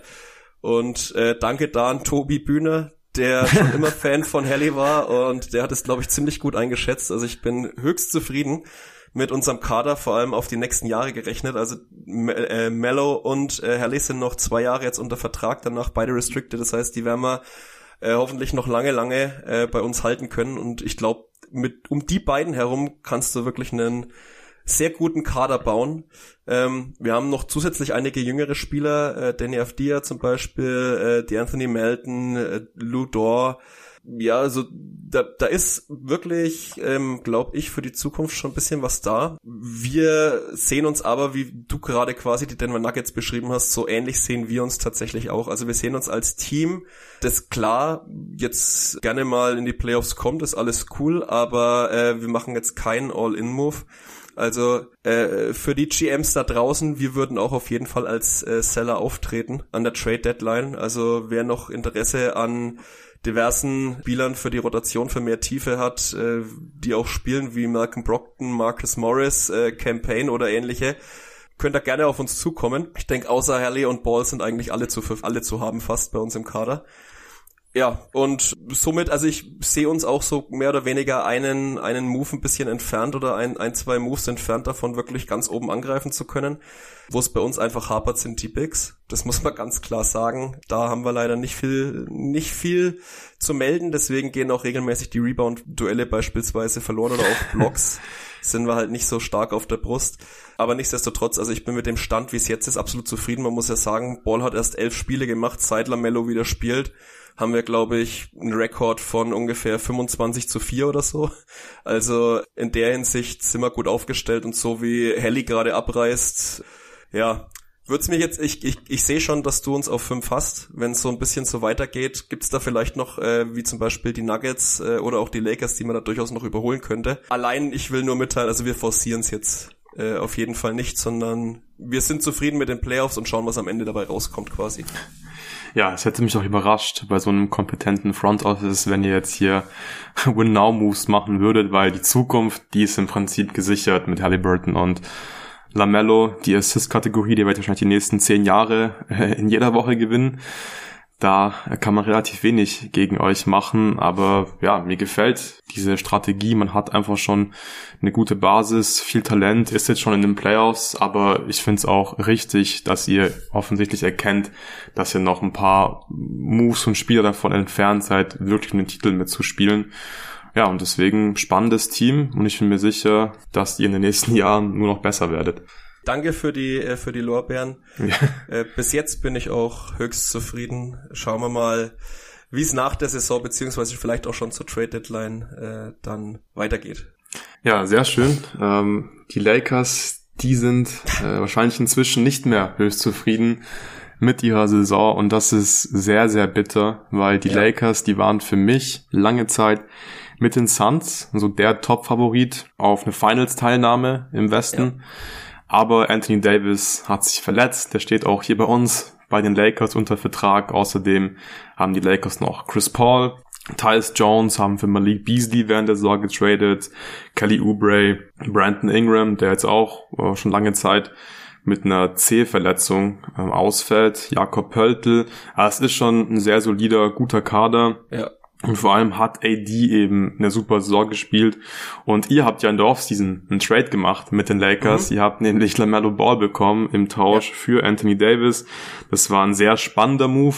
Ich finde, für euch hat's absolut Sinn gemacht. Ihr seid jünger geworden. Das passt super zusammen mit Harry Halliburton in unserer Fantasy-Liga. Und auch aus Sicht der Lakers fand ich es ein Stück weit nachvollziehbar, weil die Lakers, die waren in den Conference Finals letztes Jahr. Und ein fitter AD liefert wahrscheinlich noch mehr als ein Lamello grad. Und da war einfach ganz klar, man möchte den Titel gewinnen. Und es hätte klappen können. Aber jetzt ist AD einfach verletzt. Und das tut richtig weh und sie können ihn einfach nicht ersetzen, logischerweise. Man kann diesen Ausfall nicht kompensieren.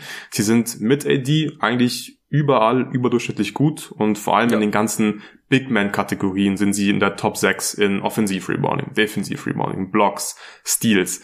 Und ohne AD, da wird man, glaube ich, Schwierigkeiten haben, diese Kategorien regelmäßig zu gewinnen. Und deswegen glaube ich auch, dass sie jetzt auf Platz 6 noch abrutschen werden. Es mhm. tut mir wirklich leid für das Front Office der Lakers. Ich fand das einen sehr mutigen Move in der Offseason. Und ja, es hätte fast geklappt. Ja, nee, also ich äh, habe den Move auch verstanden. Für uns war es auch ein No-Brainer. Ja. Äh, einfach aufgrund unserer Timeline. Äh, aber auch, wie du sagst, aus Sicht der Lakers finde ich es absolut nachvollziehbar, weil man war im Win-Now-Modus. Man hat einen sehr kompetenten Kader gehabt, der aber jetzt auch nicht mehr mega jung war. Äh, die Timeline hat eigentlich perfekt gepasst. Und es war ja auch alles okay, bis äh, Anthony Davis mal wieder sich verletzt hat und jetzt auch halt auf unbestimmte Zeit ausfällt. Und da ist eben die Krux an der Geschichte, dass äh, er einfach wahnsinnig verletzungsanfällig ist und dass wir halt während der Regular Season der realen NBA spielen und im Zweifelsfall halt Anthony Davis äh, da dann noch mehr ausfällt oder noch länger rausgehalten wird. Ich meine, für die Playoffs ist es jetzt eh egal, weil die Lakers kommen eh nicht in die Playoffs. Ähm, Richtig. Aber äh, auch, also auch im, im Zweifelsfall äh, wird dann halt mal drei oder vier Spiele mehr länger gewartet, bis so ein Spieler wieder zurückkommt, äh, als es zu forcieren. Ja, und jetzt hat man halt einen Kader, Brandon Ingram noch dazu, der quasi fast durchgehend jetzt verletzt war, auch in dieser Saison, wo man jetzt nicht so wirklich weiß, wo man hin will wahrscheinlich auch. Äh, Anthony Davis will ja, wie gesagt, aus LA weg. Wir hatten es ja am Anfang schon mal, dass da vielleicht ein Trade mit den Utah Jazz zum Beispiel interessant wäre. Dame. Aber ja, auch für die Zukunft, ich meine, Chris Paul wird nicht jünger. Ich glaube, der wird nicht mehr besser, sondern wenn dann eher noch schlechter spielen. Ähm, Nicola Batum wird jetzt auch langsam älter. Es sind jetzt halt ein paar Spieler dabei, die vielleicht auch eher auf dem absteigenden Ast sind. Von daher, ich, ich kann schon sehen, dass sie, dass sie jetzt vielleicht wirklich noch abrutschen, aber ja, ich, ich, ich weiß nicht, der Vorsprung ist jetzt trotzdem, also beispielsweise auf, auf uns, auf die Warriors, äh, sind jetzt trotzdem schon fünf Siege. Ich bin mir nicht ganz sicher, aber ja, also ich, es ist, kommt jetzt, ich habe sie tatsächlich noch auf zwei, weil ich jetzt Krass. mal nachgeschaut habe. Ähm, also es ist schon immer, wenn sie verlieren, verlieren sie tatsächlich relativ knapp, weil eben der Rest des Kaders schon kompetent ist. Anthony Davis ist ja auch noch nicht so hundertprozentig klar, wann er jetzt überhaupt wirklich zurückkommt. Das steht ja immer noch so ein bisschen in den Sternen, mhm. wird auch noch geheim gehalten ein bisschen. Brandon Ingram ist die nächste Frage. Wenn Brandon Ingram einfach mal zurückkommen würde, würde es dem Team ja auch schon ziemlich helfen. Ja. Ähm, und wenn der mal da ist, dann denke ich, wird man zumindest so solide sein, dass man dann schon irgendwo noch ähm, um Homecourt bleibt. Aber ich sag mal, wenn die beiden jetzt weiterhin raus sind, dann kann ich schon sehen, wie man vielleicht sogar wirklich noch ähm, auf einen der unteren Playoff-Plätze abfällt, ja. Ja, vielleicht überschätze ich die Verletzung von der D auch ein bisschen, was jetzt die Platzierung für die Regular Season angeht. Aber im Endeffekt, ja, ist das Ceiling jetzt deutlich niedriger durch die Verletzung. Und um den Titel können sie, glaube ich, ohne AD unter gar keinen Umständen mitspielen und das ist ja, ja nochmal sehr, sehr bitter für die LA Lakers. Gut, du hast sie auf zwei, wen hast du dann auf Platz sechs stehen? Da hast du die Nuggets gehabt ja, und auf ja, sieben? genau. Äh, auf sieben habe ich uns, also ich hatte jetzt äh, genau. acht Mavs, sieben Warriors, sechs Nuggets und mhm. dann wird's bei mir bei Platz fünf weitergehen. Da ja. würde auch ein äh, neues Tier anfangen mit äh, drei Mannschaften bei mir, die ich nämlich alle drei im der Unterschied zu den anderen Mannschaften, die ich jetzt hatte, mit Mavs, Warriors und Nuggets, ist, dass diese Teams für mich im Win-Now-Modus sind und äh, das auch, das glaube ich auch äh, schon forcieren wollen würden im Zweifelsfall. Und auf Platz 5 bei den MTS sind bei mir die Wolves. Okay, die Wolves, die habe ich auf Platz 1. Ja, oh. Sehr schön, ja. Uiuiui, ui, ja, okay. Ja, die habe ich auf Platz 1 äh, aktuell auf Platz 5 hatte ich ja euch und auf Platz 4 bei mir habe ich die San Antonio Spurs. Die werden also mein nächstes Team. Wo hast du die Spurs stehen? Auf drei. Auf also drei. Lass, das, ja. da sind wir jetzt ein bisschen unterschiedlich endlich mal. Genau. Dann lass uns doch mal zuerst über die Spurs sprechen. Da ist die Abweichung nicht ganz so krass wie bei den Timberwolves. Ähm, du darfst einmal wieder den Kader vorstellen, ja. Benne. Ja, also ähm, die Spurs haben einen absoluten Win-Now-Kader, sage ich jetzt mal. Waren ja auch äh, letztes Jahr schon nah dran, den Titel zu holen. Und ja, also der Kader ist, ich sag mal, der richtige Superstar äh, fehlt vielleicht ein bisschen, aber ist wahnsinnig ausgeglichen. Also man hat zum Beispiel äh, DeShonte Murray, Andrew Wiggins, Julius Randle, Jonas Valanciunas, Derek White, Calvin Johnson, Stephen Adams. Also es ist wahnsinnig viele. Da, da könnte ich jetzt noch mit mit fünf, sechs Rollenspielern eigentlich weitermachen. Also der Kader ist extrem ausgeglichen, extrem tief besetzt und gerade auf den Big-Positionen alles alles was ums Rebounding sich zum Beispiel dreht, das sind halt quasi fast sichere Wins. Äh, Valanciunas und Adams sind äh, regelmäßig Rebound-Maschinen. Randall, Wiggins sind äh, auch gute Rebounder. Murray ebenso. Calvin Johnson holt wahrscheinlich auch ähm, mehr überdurchschnittlich viele Rebounds. Also an den Kategorien sind sie überragend und auch äh, was einfach die reine Anzahl Minuten, das sind halt wie gesagt wahnsinnig solider Kader mit vielen Spielern, die viele Minuten sehen. Also man entscheidet regelmäßig äh, viele viele der Kategorien für sich und es gibt zwar ein paar Schwachpunkte, vor allem die Effizienz ist eigentlich so, würde ich sagen, mit das größte Problem in dem Team. Klar, also das sind halt ein paar Spieler dabei. DeShonte Murray ist jetzt nicht der effizienteste, hat ein hohes Volumen. Julius Randle spielt überdurchschnittlich äh, effizient. Ich weiß nicht, ob er das halten kann auf Dauer. Das äh, überrascht mich doch sehr. Aber auch Calvin Johnson beispielsweise kriegt halt viele Minuten, hat einen hohen Output, aber ist halt ineffizient bei den Spurs. Also äh, das sind eher die Problemkategorien und trotzdem gibt's für mich einfach genug Stärken in dem Team, dass ich schon glaube, äh, dass es am Ende dann noch äh, für Platz drei reichen könnte, weil es halt ein paar Kategorien gibt, wie eben Punkte, Rebounds, ähm, Minuten und so weiter, die eigentlich fast immer gewonnen werden. Ja, also für mich sind die Spurs ein Fringe-Contender einfach. Ich glaube, die sind wirklich ein mhm. gefährliches mhm. Playoff-Team. Du hast es eben schon gesagt. Die werden wahrscheinlich einfach ein paar Kategorien ja, dominieren, gewinnen, sind das beste Rebounding-Team der Liga, sind eigentlich in fast allen Counting-Stats gut. Ich stimme dir zu, die Effizienz ist so ein bisschen die Achilles-Szene. Und in echt wäre dieses Team auch echt eklig, also eklig schlecht. Murray, Derek White, Wiggins, Randall, Valanciunas, also offensiv, wahrscheinlich auch defensiv ähm, wäre das schwierig, glaube ich. Also vor allem offensiv.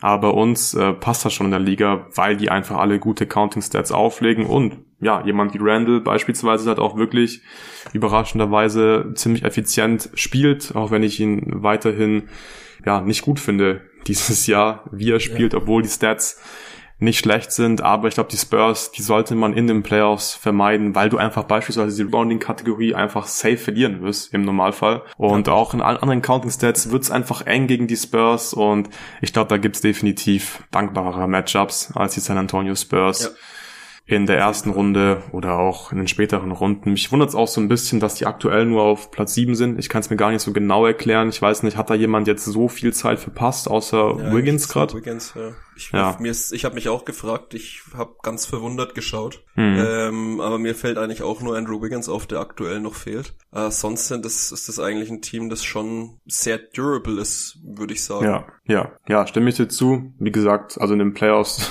würde ich versuchen, die Spurs zu meiden. Da sind ja. wir uns ja auch relativ einig gewesen. Ich auf Platz 4 und du hattest sie auf Platz drei. Sollen wir jetzt dann direkt die, die Timberwolves besprechen? Ja, lass ruhig, äh, wir können ruhig die Timberwolves besprechen. Danach fehlen noch die Suns und die, die Blazers, meine ich. Mhm. Äh, sind die einzigen zwei Teams, die wir noch nicht haben. Ja, also genau. ähm, dann lass ruhig äh, die Wolves, wir haben es jetzt zumindest schon mal rausgehaut. Ja. Äh, darfst du ja mal äh, gerne ja, genau. Case machen, wie, wie die Wolves, äh, weil, also aktuell sind die Wolves auf drei, das heißt äh, quasi genau zwischen uns zwischen unseren Prognosen. Mhm. Äh, jetzt würde mich schon interessieren, wie du sie noch auf eins siehst. Ja, es ist ein bisschen optimistisch, weil sie liegen jetzt schon acht Spiele hinter den Phoenix Suns, die aktuell auf Platz eins sind mit 45 Siegen. Da ist aber Devin Booker verletzt und äh, ich glaube, dass die Suns ein bisschen Schwierigkeiten haben werden, diesen Ausfall zu kompensieren. Die nächsten Wochen. Booker fällt ja auch, glaube ich, um die vier Wochen aus. Vier also Wochen, ja. eigentlich die ganze restliche Regular Season bei uns oder fast die ganze restliche Regular Season. Und die Timberwolves, die sind eigentlich relativ fit. Die sind ein extrem gutes Rebounding-Team, weil die haben Sabonis, die haben Rudy Gobert, die haben Isaiah Hartenstein, Jeremy Grant, Scotty Barnes, also die sind wirklich groß. Und sie haben dazu auch noch ein guter Shooter, Desmond Bain. Gut, also Bain ist schon mit Abstand der beste Shooter. Dann hat man noch ja. Kyle Lowry, Patty Mills, Duncan Robinson. Die Quoten sind jetzt nicht äh, so geil. Aber insgesamt finde ich es eine gute Mischung einfach aus, aus diesen guten Bigs, die halt, ja, ihre Sache einfach sehr effizient machen, gute Counting Stats liefern. Und Desmond Bain hat natürlich sich fantastisch entwickelt und ich glaube, dass die einfach viele Spiele gewinnen werden, weil sie einige Kategorien ja fast schon automatisch für sich entscheiden, wenn alle fit mhm. sind und aktuell sieht's halt von der Gesundheit her gut aus und deswegen glaube ich, dass sie ja besten den, den besten Rekord am Ende der Saison haben werden, weil sie jetzt halt einen super Stretch haben werden und mhm. die Suns, Lakers einfach aufgrund der Verletzungen, glaube ich, ein paar Spiele mehr verlieren werden, als sie das bislang getan haben. Okay. Ja, dann, dann mache ich mal den Case dagegen. Also ich mhm. ähm, finde, also Hartenstein kriegt immer weniger Minuten bei den Knicks. Der kriegt mittlerweile bloß noch so 12, 13 Minuten im Schnitt. Ja, das sind die Punkt. Minuten extrem runtergegangen. Patty Mills ist fast quasi komplett aus der Rotation raus, mehr oder weniger bei den, bei den äh, Brooklyn Nets. Duncan Robinson spielt auch nicht überragend viel. Ähm, dazu kommen mit äh, Rudy Gobert, der wahrscheinlich mit seine schlechteste Saison spielt, seit, weiß nicht, fünf, sechs Jahren ein wichtiger Spieler. Kyle Lowry bin ich mir auch nicht so hundertprozentig sicher. Ähm, bei dem kann auch jederzeit der Zahn der Zeit zuschlagen, beziehungsweise eine Verletzung. Und dann sehe ich den Kader halt schon schwierig. Also ich finde auch einige Spieler, äh, wie zum Beispiel eigentlich mit wahrscheinlich, was die Stats angeht, der wichtigste Spieler im Kader, nämlich Domantas Sabonis, spielt eigentlich wahrscheinlich am absoluten oberen Ende seiner Leistungsfähigkeit aktuell. Der spielt ja wirklich äh, quasi auf All-NBA-Niveau fast. Ähm, dazu Jeremy Grant, der auch, würde ich sagen, am oberen Limit spielt. Und ich sehe halt quasi mehr Möglichkeiten für mich jetzt, äh, dass das Team vielleicht noch ein bisschen eher ja, regressiert ein bisschen, bisschen runtergeht, als äh, dass es noch mehr Potenzial nach oben gibt. Also du hast zwar angesprochen, ich meine, im, im, Prinzip schiebst du sie vor die beiden Teams, die gerade vorhin sind, äh, aufgrund der Verletzungen ja auch irgendwie, bei Lakers Davis und bei den Suns Booker. Aber ich, ich bin mir halt nicht sicher, ob die Spieler, die man jetzt da in der Rotation hat, wirklich auch dauerhaft äh, genug Minuten kriegen und genug produzieren können, um eben dahin zu kommen. Also ich bin da sehr gespannt. Wir haben zum Beispiel diese, diese Woche Matchup mit den Wolves. Äh, mhm. Überraschenderweise liegen wir auch vorne. Okay. Äh, sogar deutlich. Also ich, ich bin mir bin mir da nicht so sicher, ob es noch nach vorne geht. Also ich glaube, wenn dann nicht, weil dieses Team deutlich besser wird, sondern einfach, weil die Teams davor aufgrund der Verletzungen einfach extrem einbrechen jetzt und man deswegen auf Platz eins rutscht, was jetzt leider auch nicht unbedingt äh, für die Qualität äh, des Westens spricht, wie du vorhin schon gesagt hast. Ja, also absolut. Wie gesagt, ohne die Verletzungen von AD und Booker hätte ich die Timberwolves niemals auf Platz eins. Die sind aber, finde ich, schon ein gutes Playoff-Team, auch ganz klar besser als zum Beispiel die Nuggets oder die Mavs. Ja. Das Ding ist halt auch, Desmond Bain war verletzt, deswegen gewichte ich das jetzt nicht so schwer, dass Hartenstein weniger spielt oder Patty Mills eigentlich gar nicht mehr in der Rotation ist, weil der Record, der ist ja immer noch gut, obwohl Bain ein paar Spiele verpasst hat, der ist wieder da und ich glaube, das ist dann insgesamt leicht jetzt es mehr als nur aus. Und deswegen kann ich es mir eben vorstellen, dass sie am Ende auf Platz eins landen. Aber ich stimme dir schon zu, es ist vielleicht gar nicht so super realistisch und ich fühle mich auch nicht so richtig wohl mit den Timberwolves auf Platz eins, weil im Prinzip ist der Case wirklich halt nur aufgrund der Verletzungen der Suns und Lakers aufgebaut. Und das ist natürlich äh, kein sehr guter Case. Aber wie gesagt, die Timberwolves für mich trotzdem eins der besten Playoff-Teams im Westen. Ja, das, das auf jeden Fall. Also zur Spitze gehören sie dann, würde mich auch nicht wundern, wenn sie am Ende vielleicht sogar wieder in den Conference Finals stehen. Ja, das ist definitiv drin. Gut, dann machen wir weiter mit zwei Teams mit haben wir noch. Zwei Teams haben wir noch. Die Blazers und die Suns. Wo hast Exakt. du die Blazers? Die habe ich auf vier. Ja, die habe ich auf Platz zwei. Hm, da muss ich wahrscheinlich wieder argumentieren, warum ich sie ja. ein bisschen höher habe als du im Prinzip gleicher Case wie bei ja. den Timberwolves.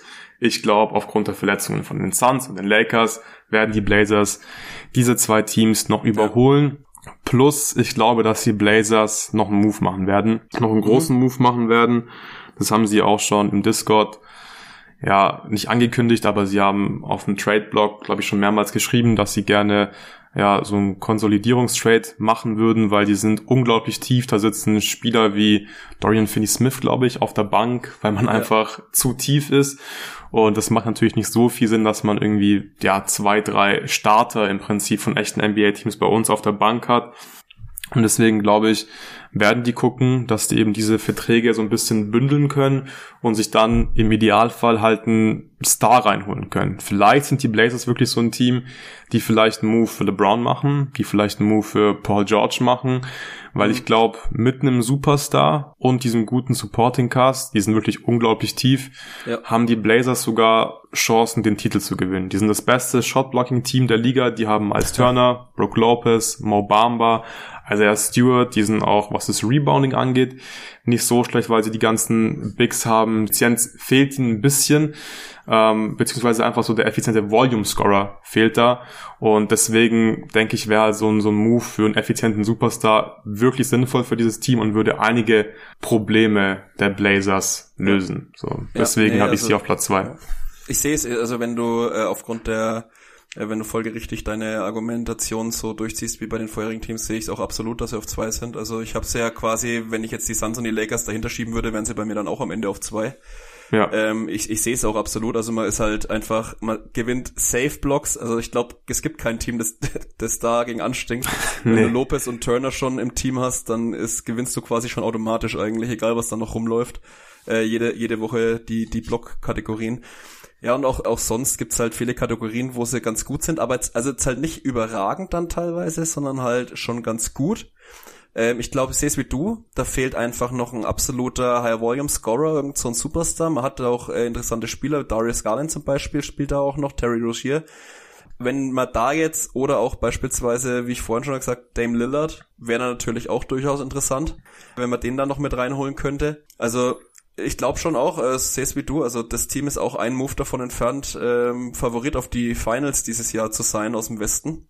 Und wenn man sich jetzt da noch den entsprechenden äh, Superstar Volume Scorer irgendwie noch mit reinholen kann, dann sehe ich sie da schon auch, dass sie Frontrunner sind und Mitfavorit auf jeden Fall. Ja, also ich denke auch ein Move und dann sind die richtig gefährlichen in Playoffs. Ich glaube, wir sollten auch noch äh, kurz erwähnen, dass Darius Garland auch einer der besten Verträge der Liga ist. Ja, Wir haben es ja vorhin bei Halliburton gemacht und Garland verdient 12 Millionen, also ein ähnlicher Vertrag ja. wie bei Tyrese Halliburton noch hier. Äh, good job.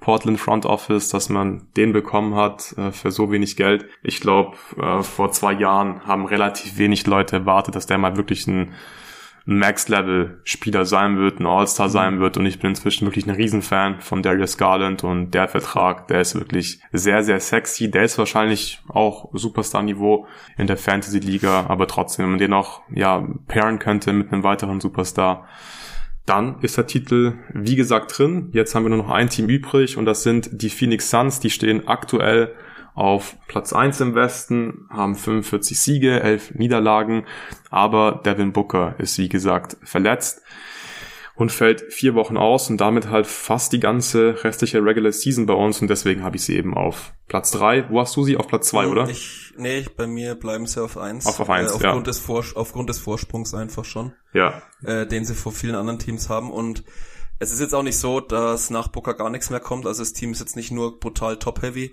sondern ich finde, da ist schon noch ähm, einiges dahinter, solide.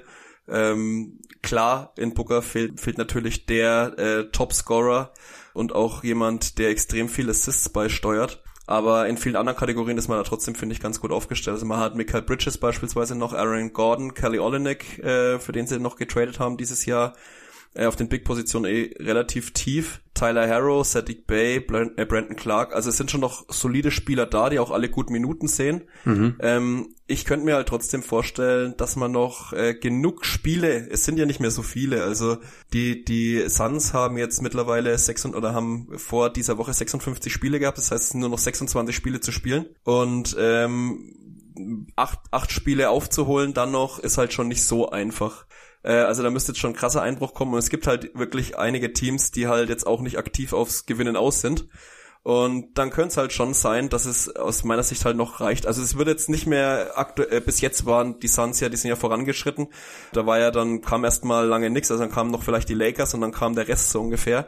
Äh, so sehe ich es dann auch nicht. Also ich denke, es wird am Ende ziemlich knapp. Deswegen würde ich jetzt auch absolut kein Geld draufsetzen, dass am Ende die die Suns dann ähm, noch auf Platz eins bleiben, sondern ich denke, das wird am Ende wird es wirklich ein Rennen zwischen drei, vier, fünf, vielleicht sogar Teams, die da alle recht nah beieinander sein werden und sich um die Krone streiten werden. Aber ich glaube, der Vorsprung reicht ganz knapp dass äh, sich die Suns am Ende auf Platz eins äh, wiederfinden werden. Ja, das ist gut möglich. Ich würde nämlich auch kein Geld draufsetzen, dass ich am Ende nicht auf Platz eins landen werden. Den Case, warum ich es jetzt auf drei habe, muss ich nicht nochmal machen. Liegt einfach ja.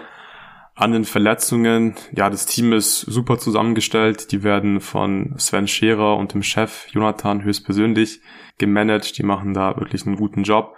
Und wenn die fit sind, also wenn Booker einfach wieder da ist, dann sind die für mich schon ziemlich klar das beste Team im Westen. Stand jetzt, weil sie einfach in ganz vielen Kategorien in, in der Top 5 sind. Also sie sind eigentlich nirgends schlecht, deswegen wirklich top zusammengestelltes Team. Aber die Booker-Verletzung, die könnte halt so ein bisschen zum Desaster werden, falls er vielleicht auch noch einen Teil von der ersten Playoff-Runde verpasst. Und wenn es dann da eng wird, das wäre schon super, super bitter, wenn man nach so einer ja. ähm, Top-Regular Season vielleicht sogar in der ersten Runde rausfällt. Ich glaube es aber nicht. Ich denke, sobald nee. Booker wieder fit ist, und das sollte dann auch sein zu den Playoffs, dann sind die Suns auch, ja, trotz Platz drei bei mir jetzt im Westen immer noch der Top-Favorit auf eine Finals-Teilnahme aus dem Westen. Ja, nee, also sehe ich auch so. Ich denke, Booker vier Wochen, dann ist ungefähr unsere Regular Season vorbei äh, wenn es wirklich dabei bleibt und er dann wieder spielt, äh, dann kann er sich langsam einzocken quasi. Und nachdem äh, wir, finde ich übrigens ein super, super Move von euch damals, äh, zwei Wochen pro Playoff-Runde haben, ist die, Play ist die Sample meiner Ansicht nach auch groß genug, ja. äh, dass er dann auch wirklich wieder einen Effekt haben kann. Und ich denke, dann ist das Team einfach gut genug, die erste Runde zu überstehen und dann sind sechs Wochen ähm, ab jetzt, äh, also ab der Verletzung ungefähr, und dann sollte er wieder voll da sein und ich denke, dann ist das Team, wie gesagt, einer der Favoriten auf jeden Fall ähm, auf eine Finals-Teilnahme aus dem Westen. Dann sind wir uns bei den Suns ja einig, bis auf die Platzierung. Dann sind wir auch schon durch mit dem Power Ranking. Hat eine Menge Spaß gemacht. Äh, vielen Dank dir, Benne, auch fürs Vorbereiten und für die ganzen Google Sheets, die du angefertigt hast. Du hast eine Trade-Maschine gebaut für die Liga. Also wirklich richtig geil was du da alles gemacht hast. Noch insgesamt sehr cool, wie die Liga sich entwickelt hier im zweiten Jahr. Ich hoffe auch, dass alle Zuhörer, die kein Team aktiv managen, falls es welche gibt, es würde uns natürlich sehr freuen, hier Spaß an der ganzen Sache hatten. Und ja, sobald ein Team frei werden sollte, es kann immer passieren, dass dann aus diesem Mal ein, zwei GMs abspringen und ein Front Office frei wird, dann äh, werden wir euch das wissen lassen. Und falls ihr dann Bock habt, jetzt mit dem Pod vielleicht auch Bock drauf bekommen habt, dann könnt ihr euch im Sommer sozusagen bewerben auf einen äh, Front Office Posten in der jeden Tag NBA Fantasy Dynasty Liga. Gut, vielen Dank fürs Zuhören und bis zum nächsten Mal.